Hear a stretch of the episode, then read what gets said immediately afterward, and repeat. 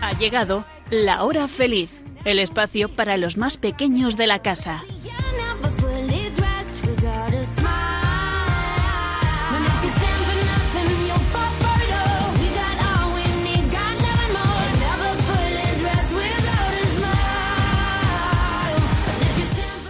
Muy buenas tardes, queridos pequeños amigos de Radio María. ¿Qué tal estáis? Una tarde más os seguimos acompañando como cada mes en nuestro espacio de la hora feliz. Soy Lourdes Antón, catequista del Oratorio Emanuel de la Parroquia de la Purificación de Nuestra Señora en San Fernando de Henares, Madrid. Estamos en pleno veranito y seguro que muchos de vosotros nos escucháis desde la playa. Mucho cuidadín con mojar la radio. Ahora tienes un rato para estar debajo de la sombrilla, bocata en mano o estirándote en la toalla. O a lo mejor nos escuchas desde el pueblo de tus abuelos, que has ido a pasar con ellos unos días y estar deseando que sea un poquito más tarde y salir a jugar. Tranquilidad. Aguanta un poco, escucha el programa y disfrútalo. Porque recordad lo que dijimos en nuestro último programa, que hay que divertirse, reír, jugar mucho, pero sin darle vacaciones a Jesús, que los domingos siguen siendo los días más importantes de la semana, aun estando de vacaciones, que Jesús se quiere venir con nosotros también a jugar, a la pisci, al pueblo, a la playa. Jesús te quiere acompañar siempre. Tenemos que dedicarle unos minutos todos los días, que hay que darle gracias por muchas cosas. Mirad, para comenzar nuestro programa de hoy y tener a Jesús muy presente, vamos a rezar un poquito en Talita Kumi, porque lo primero siempre es saludar a Jesús y a nuestra mamá del cielo, la Virgen María. En Pequeños Grandes Santos, nuestro párroco Javier Jove va a responder a las preguntas de nuestros pequeños de catequesis, que han querido que hablemos en este mes de agosto de dos santos muy especiales para nosotros. Los santos niños Justo y Pastor, que son los patronos de nuestra diócesis de Alcalá de Henares. Fijaos bien, qué suerte tenemos. Dos patronos y además niños. Que ya se sabe que los niños son los prefes de Jesús y de María. Y también nos metemos en cocina con Paquito y con Teresa, que hay que ir aprendiendo recetas ricas, pero con unos cuantos consejos. Venga, ¿estamos listos para empezar? Pues abrid bien vuestras orejitas y empezamos.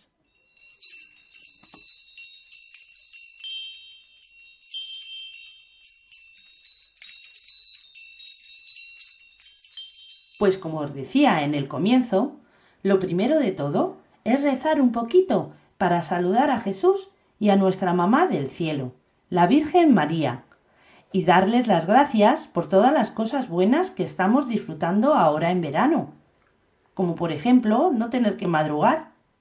Sí, amigos, también se dan las gracias por descansar, por poder descansar, es que es algo muy bueno. Para este ratito de oración, Paquito y Teresa, dos niños que ya conocéis de nuestra catequesis, me van a acompañar hoy delante de los micrófonos. Buenas tardes, chicos. Hola amigos. Buenas tardes. ¿Qué tal van vuestras vacaciones? Muy bien. Haciendo muchos amigos en los campamentos. No me digas, Teresa. En el último programa, no sé si os acordáis, nos contaron que habían estado en un campamento de la parroquia, donde han aprendido mucho de la historia de la salvación, desde Abraham, Moisés, hasta Pentecostés, nada más y nada menos. Sí, hemos aprendido mucho y ha sido una chulada. Me alegro mucho, chicos. Luego, un poquito más tarde, vais a hablarnos de unas recetas muy ricas para el verano. Pero yo os voy a preguntar una cosa que tiene que ver con la oración. ¿Vosotros bendecís la mesa? Sí. ¿De verdad siempre? Bueno, a veces se nos olvida. Bueno, Teresa, no pasa nada, ¿eh? Vamos a aprender lo primero, qué significa bendecir. Bendecir es decir algo bueno sobre alguien o algo. Eso es, Paco. Sobre alguien, por ejemplo, cuando para ser agradecidos con alguna persona que nos ha hecho un favor, le decimos que, que Dios te bendiga. Esto seguro que se lo habéis escuchado decir a mamá o a papá o a los abuelos. Pero decir algo, algo bueno sobre la mesa es bendecir. Claro que sí, Tere, porque al bendecir la mesa, lo que hacemos es dar gracias a Dios porque es bueno y nos permite que en nuestra mesa haya alimentos. Y eso es una suerte para nosotros, chicos. Además, debemos de dar gracias porque para que los alimentos lleguen a nuestra casa, hay personas que han tenido que trabajar la tierra para sembrarlos y recogerlos, o a lo mejor han tenido que salir a pescarlos al mar. ¿eh? Por todo esto debemos de bendecir la mesa y dar gracias a Dios. Yo cuando bendigo la mesa en casa, también le pido a Jesús por los que no van a poder comer ese día. Muy bien hecho, Paco, porque nos tenemos que acordar de aquellos que sufren y tienen necesidad y, y rezar por ellos y ayudarles. Por ejemplo, una manera de ayudarles es llevando alimentos a Cáritas para que luego los repartan, como nos contó en este curso Rosy. ¿Os acordáis de Rosy cuando vino a la radio? Sí, sí. Bueno, mirad, a veces utilizamos alguna bendición que ya está escrita o también cantamos para bendecir la mesa. Pero si no sabemos ninguna oración para bendecir la mesa, basta con que antes de comer nos antigüemos y digamos, gracias Jesús por la comida que vamos a compartir. Si os parece, aunque ahora mismo no vayamos a comer, bueno, sobre todo nosotros tres, ¿eh? que estamos en la radio, porque los que nos escucháis desde casa a lo mejor estáis con la merienda. Podemos hacer una oración de acción de gracias a Jesús por todas las cosas buenas que nos regala. ¿Qué os parece, chicos? Sí, ¿Os parece bien que recemos un ratito y que demos gracias a Dios? sí, sí. Muy bien, chicos, pues vamos a empezar. Vosotros desde casa también podéis hacerlo. A ver, Teresa, venga, vamos a, vamos a ver, ¿por qué quieres dar tú hoy gracias a Jesús? Yo le doy gracias a Jesús por la familia tan buena que he tenido, que siempre me cuida y que, que siempre han estado dándome la comida, cariño, por muchas cositas. Muy bien, Teresa, pues le damos gracias a Jesús. Gracias, Jesús. Gracias Jesús. Paco, a ver, cuéntanos, ¿tú hoy por qué le quieres dar gracias a Jesús? Quiero darle gracias a Jesús por todos los amigos que he tenido este, en este mundo eh, y por todos mis hermanos, por mis papás, por mis abuelos y por todos, todos. Muy bien, Paco, los amigos son muy importantes y hay que cuidarlos mucho, ¿eh? Vamos a darle gracias a Jesús. Gracias, Jesús. Gracias Jesús. Bueno, pues yo quiero dar gracias a Jesús por todas las personas que ayudan a que otros puedan tener alimentos y puedan vestirse. Que la Virgen María siempre les cuide y les conceda tener un corazón lleno de caridad para seguir ayudando al que más lo necesita.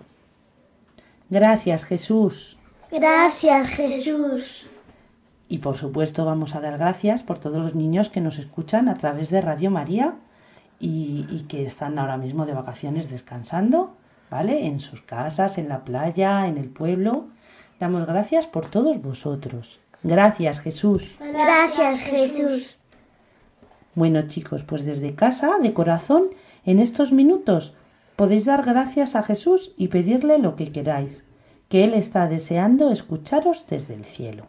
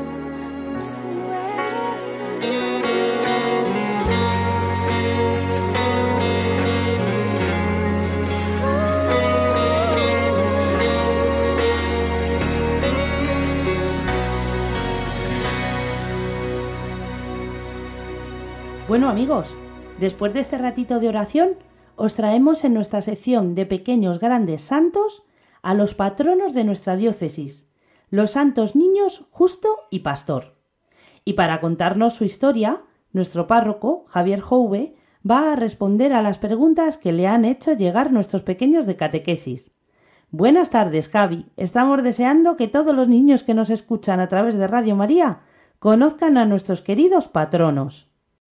Buenas tardes a todos, queridos oyentes de la hora feliz de Radio María, queridos niños, queridas familias.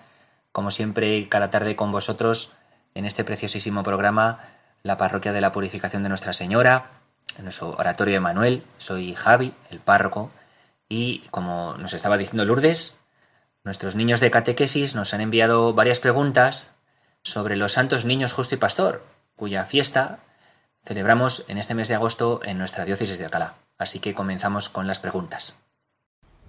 Hola Javi, yo soy Alma de segundo de catequesis. ¿Nos puedes contar quién eran los santos niños? Los santos niños, Justo y Pastor, eran dos hermanos de siete y nueve años respectivamente que vivían en la antigua ciudad de Alcalá de Henares, la antigua Complutum en la época romana. Esto tiene lugar a finales del siglo III, inicios del siglo IV de la era cristiana.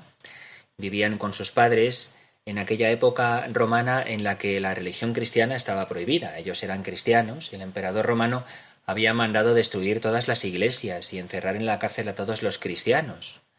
Justo y Pastor se presentaron ante el gobernador de la ciudad para decirle que ellos seguirían siempre siendo cristianos, aunque no les quisieran dejar, porque la vida sin Jesús es demasiado triste. Hoy día, los santos niños Justo y Pastor mártires que dieron la vida por amor a Jesús, son los patronos de nuestra diócesis de Alcalá y celebramos su fiesta con alegría el día 6 de agosto. ¿Los santos niños iban a catequesis en aquella época? Bueno, pues si ya iban a catequesis a la iglesia, los santos niños es una pregunta eh, muy interesante, ¿verdad? Porque efectivamente nos lo podemos cuestionar como ellos habían conocido a Jesús desde tan pequeñitos. Bueno, pues veréis, en aquella época en la que el cristianismo estaba perseguido, no se podía celebrar el culto cristiano públicamente. Se celebraba de manera escondida y se celebraba por las casas. Ellos celebrarían seguramente la fracción del pan, la Eucaristía, como se había comenzado a celebrar desde la última cena de Jesús con sus apóstoles en las primeras comunidades cristianas, y lo harían en algún lugar, en alguna casa, donde las familias cristianas podrían reunirse siempre eh, tratando de que no fueran descubiertos porque el cristianismo estaba perseguido. Y lo más fácil eh, que podemos pensar es que la fe cristiana la hubiesen recibido desde pequeñitos en el seno de su familia, junto con sus padres, que les habrían transmitido la fe en Jesucristo y que les habrían regalado el don de haber sido bautizados desde pequeños. ¿Qué les pasó a los santos niños? Pues, ¿qué les pasó a los santos niños? Pues vamos a contar un poquito la historia de su martirio, de cuando dieron la vida por Jesús. La tradición dice que nacieron en Tielmes o en Alcalá de Henares y que fueron ajusticiados en la ciudad de Alcalá de Henares, antiguamente llamada Complutum, hacia el año 306 en la persecución que desató el emperador Diocleciano contra los cristianos. Movidos por el Espíritu Santo, los niños no dudaron en dar testimonio de su fe a sus conciudadanos y a todo el mundo entero. Y para eso nada más y nada menos que decidieron presentarse ante el gobernador de la zona, el patricio Daciano, para decirle que no pensaban renunciar a Jesucristo. Al principio el gobernador, al ver que eran unos niños, no los tomó en serio, porque para él nada ni nadie podía desafiar al imperio romano. Y Daciano trató de convencerles con promesas y regalos para que dejaran de ir a la fracción del pan, y para que no adorasen a Cristo y adorasen al emperador como a un dios. Pero los niños sabían que nada vale tanto como Jesucristo y no cedieron al chantaje. Y como a la gente que estaba allí, los cristianos de la zona, el ejemplo empezó a calar hondo de lo que estaban haciendo los niños, el emperador mandó azotarlos con varas para atemorizar a la gente. Pero los niños permanecieron firmes y no se echaban atrás, por lo que finalmente el gobernador, al ver que no lograba nada, en un ataque de ira ordenó su ejecución.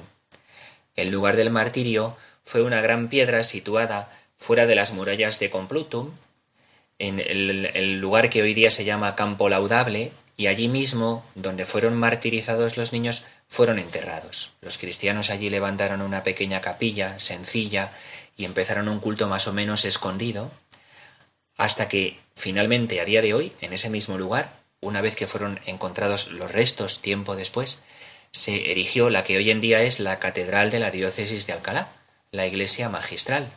Sus orígenes se remontan ya al siglo V, cuando el obispo de Toledo, Asturio, encontró en aquel campo laudable las reliquias de los santos niños martirizados un siglo antes.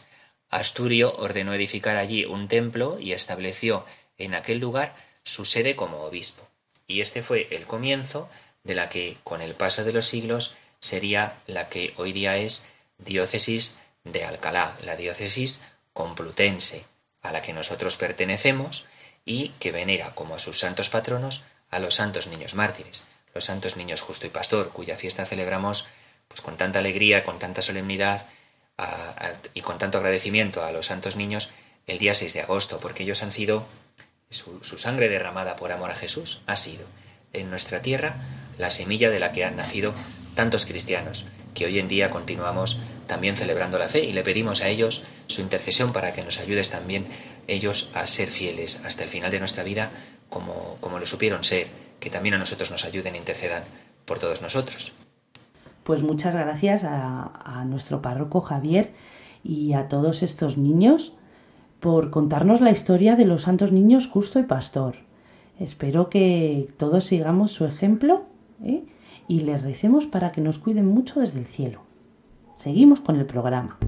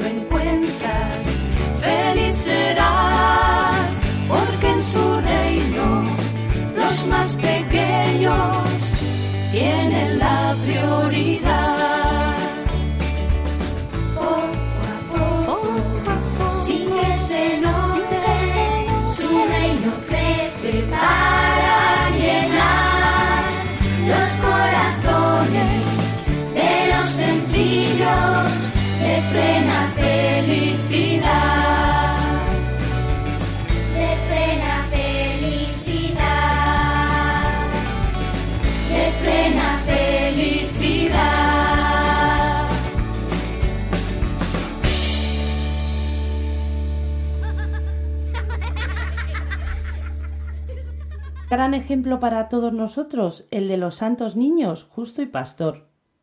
Vamos a seguir adelante con el programa de hoy, con una sección muy especial. El verano también es tiempo de aprender, y por qué no, de aprender a cocinar. ¿Alguno de vosotros ayuda a los papás en la cocina? Seguro que sí.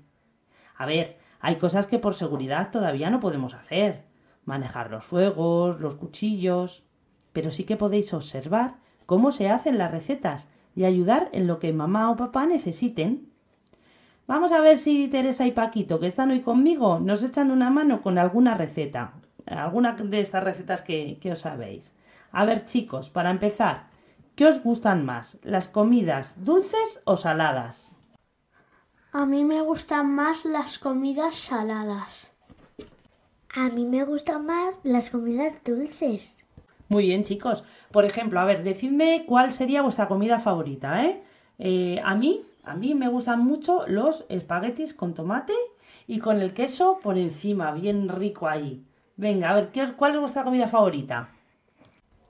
A mí me gustan más los macarrones, aunque también me gustan mucho los espaguetis. Y a ti, Paco, a ver, ¿qué es lo que más te gusta? Los huevos fritos con patatas fritas. Toma ya que viene, ¿eh? Huevos fritos con patatas fritas. Oye, a mí también es una comida espectacular. A mí también me encanta. Seguro que ya os han enseñado en casa o en el cole que hay comidas que son más saludables, que nos aportan más vitaminas y que nuestro cuerpo agradece más, se pone más contento. Y otras que aunque nos gusten mucho, pues no es bueno estar todos los días comiendo. Por ejemplo, a mí me gusta mucho el bacon o a Paco le gustan mucho los huevos fritos pero tienen mucha grasa y, y eso no es saludable, ¿no? Pues nosotros hoy os vamos a enseñar a todos vosotros, queridos amigos, que estáis ahora mismo escuchando Radio María, algunas recetas muy ricas y muy saludables. Vamos a ver, pequeños cocineros, ¿qué recetas habéis traído? A mí se me ha ocurrido que os pueden gustar mucho las brochetas de fruta. Por ejemplo, coges una manzana, un kiwi, un plátano y unas fresas. Tenemos que tener palitos de madera, no como de helado, sino alargados y redondos, que venden en las tiendas.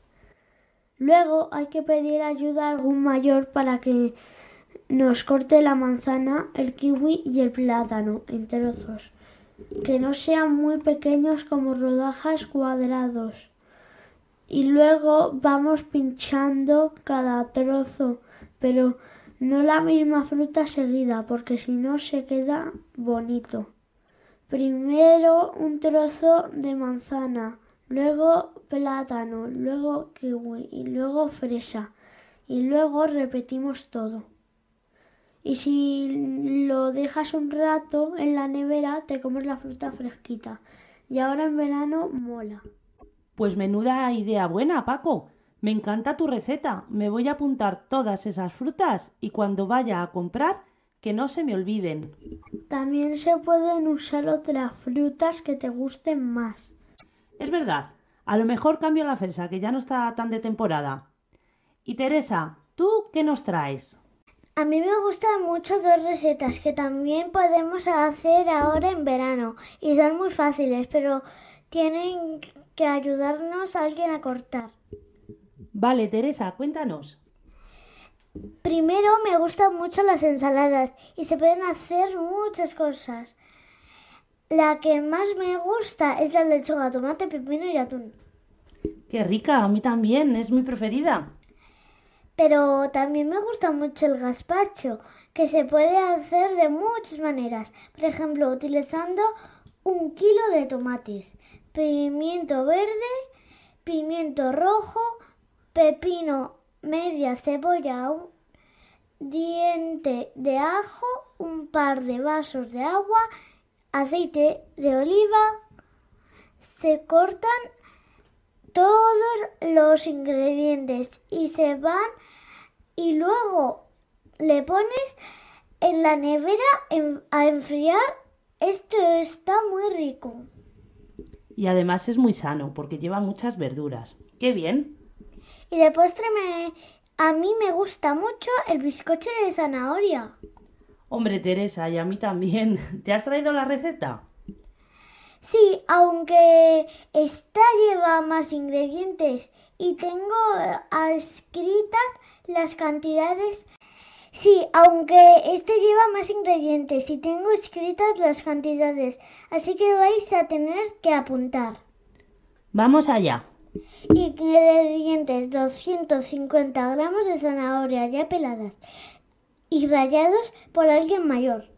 200 gramos de harina, una bolsita de levadura en polvo, 125 gramos de girasol, 4 huevos, 200 gramos de azúcar, Bueno, Teresa, eh, lo de los gramos de girasol es eh, 125 gramos de aceite de girasol, ¿eh? Para los que nos escucháis. Una cosa es verdad y se la tenemos que decir a los niños que nos escuchan. El bizcocho de zanahoria no es una verdura, aunque lleve zanahoria. Luego cuando mamá os diga, tienes que comer verduras, no vale decir, vale, yo quiero un bizcocho de zanahoria. Ya, es que está muy rico. Vale, ya tenemos todos los ingredientes. Ahora a ver cómo lo hacemos. Pues mira, se tritura la zanahoria. En un bol echamos los huevos de azúcar y los batimos. Luego echamos la zanahoria, seguimos batiendo. Luego ponemos también la harina y batimos. Luego echamos zanahoria.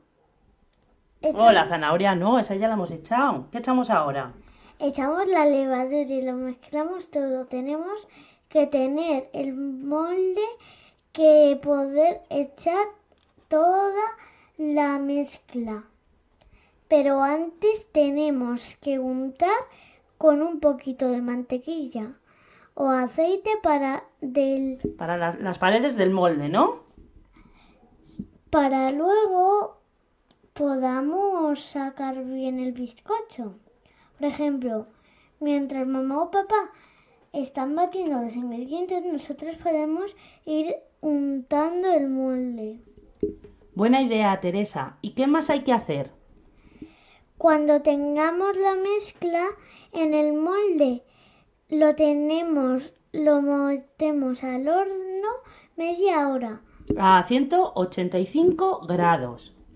Y para saber si está bien un mayor, puede mi- mi- Pincharlo, ¿no? Pincharlo con un palillo.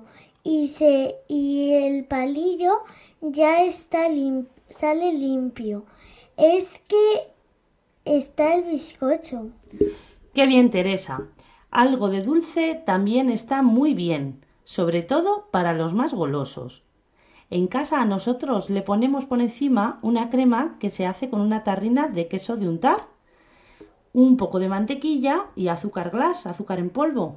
Lo batimos todo y untamos el bizcocho y está riquísimo. Pues chicos, me encantan vuestras recetas. Vosotros, que sois unos expertos cocineros, sabréis que en la cocina hay que tener orden, igual que para estudiar y para otras muchas cosas, ¿verdad? Bueno, pues por si no lo sabéis, os hemos traído un cuento muy entretenido en el que unos ingredientes un poco revoltosos nos van a hacer comprender que para que las cosas salgan bien en la cocina y en todo, es necesario un ingrediente fundamental, el trabajo en equipo. Venga, vamos a escuchar el cuento y luego me decís qué os parece. Manolo tenía un restaurante. Ese día tendría cuidado al preparar la comida. Unos padres iban a celebrar el cumpleaños de su hijo Samuel, que era celíaco. Samuel no podía tomar harina de trigo. Manolo llevaba un mes pensando en su menú, pero se puso enfermo. ¡Qué desastre! ¡Qué enfermo estoy! No puedo levantarme de la cama. ¿Quién preparará las comidas? ¡Pobre Samuel! No te preocupes, Manolo. Soy tu hada madrina. Yo me encargaré de todo. Manolo pensó que era un sueño. Tenía fiebre y estaba tan cansado que se quedó dormido. La celiaquía es una intolerancia alimentaria. Los celíacos no deben comer alimentos que contengan gluten. Podemos encontrar el gluten en el trigo, la cebada o la avena, y en alimentos que estén elaborados con estos cereales.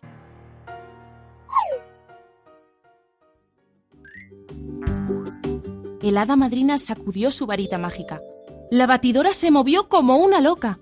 El cuchillo despertó y la sartén bostezó junto al fuego. Los utensilios de cocina habían cobrado vida. Manolo está enfermo y hoy cocinaréis vosotros. Es importante que os pongáis de acuerdo y trabajéis en equipo. El hada madrina les dijo a los platos qué deberían preparar. Debían tener cuidado al cocinar el menú de Samuel. Después, la mujer desapareció. Samuel puede comer ensalada. Yo sé cortar muy bien, así que que tiemblen las lechugas, los tomates y las cebollas. También hay que hacer pastelitos. Haré la mezcla bien rápido.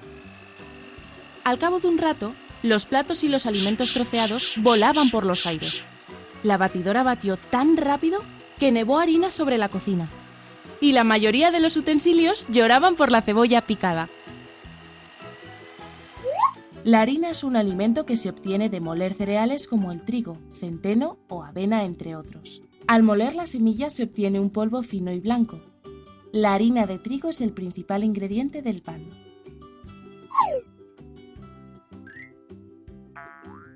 ¡Qué desastre! ¡Lo has ensuciado todo, batidora!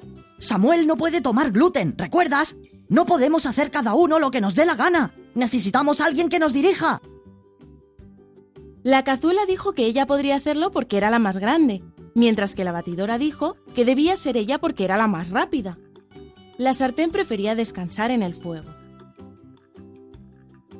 Yo no necesito que me dirijan. He hecho mi trabajo bien y los demás no. Debería irme a otra cocina. Te equivocas, cuchillo. Has cortado tanta cebolla que nos has hecho llorar. Debería dirigirnos el libro de recetas. Conoce los ingredientes que necesitamos y los pasos que debemos dar. Los utensilios de cocina aceptaron la propuesta. La primera decisión que tomó el libro de recetas fue limpiar la cocina. Después puso a todo el mundo a cocinar. La cebolla es una hortaliza, de tallo largo y verde con hojas, de la cual utilizamos el bulbo o raíz como alimento. La cebolla está compuesta por diferentes capas. Al cortar una cebolla se produce una sustancia que irrita los ojos y la nariz. Empezarían por la comida de Samuel. El libro de recetas ordenó al cuchillo que picara lechuga, tomate y manzana para la ensalada. Eso sería saludable. A la batidora le enseñó a preparar un flan. Mezcla huevo, leche y un poco de azúcar. Hazlo despacito y... ¿Qué es ese olor? ¡Sartén! ¡Que se quema el filete! ¡Dale la vuelta! Se está tan a gusto aquí que me da pereza moverme. ¿Puedo hacerlo mañana? Sed cuidadosos, pues el trabajo de los demás depende del vuestro. Si alguno hace las cosas mal, estropeará lo que hagan los demás miembros del equipo. Todos lo entendieron. ¿Qué más daba que las patatas estuviesen deliciosas si el filete se quemaba? La ensalada es un plato que se prepara mezclando diferentes alimentos, crudos o cocidos, principalmente hortalizas cortadas en trozos. Este plato se sirve frío o templado. Podemos hacer ensaladas de verduras y hortalizas, de pasta, de arroz.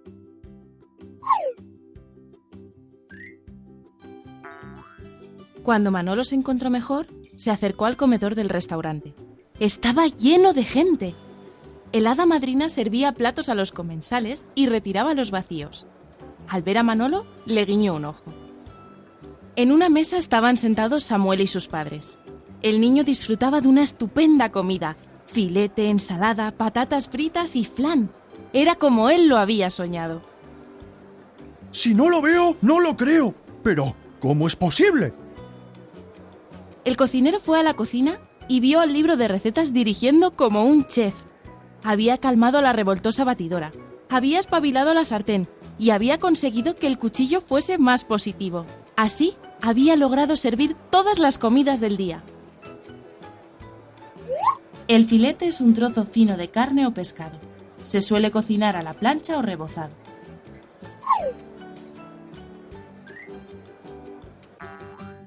Trabajar en equipo es algo frecuente, pero no es fácil.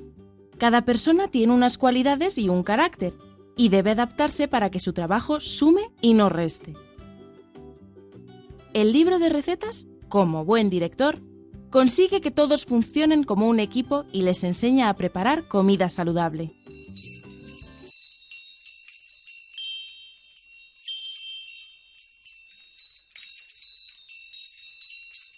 Queridos pequeños amigos, el programa de hoy toca a su fin y como siempre os recordamos que si queréis participar en nuestro programa mandando preguntas a nuestro párroco o contándonos alguna cosita que queráis compartir, os dejamos nuestro correo electrónico lahorafeliz14 arroba radiomaria.es.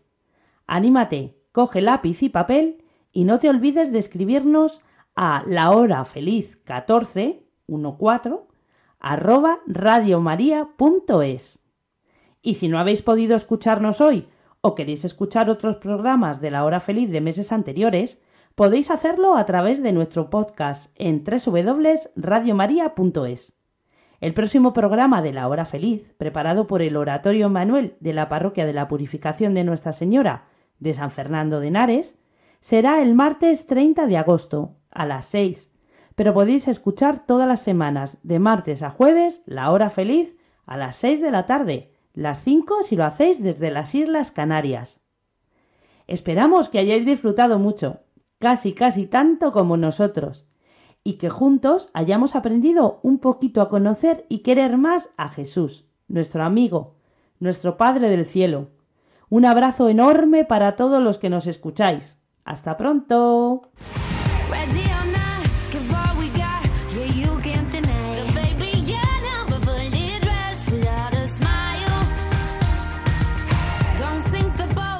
Así concluye La Hora Feliz, el espacio para los más pequeños de la casa.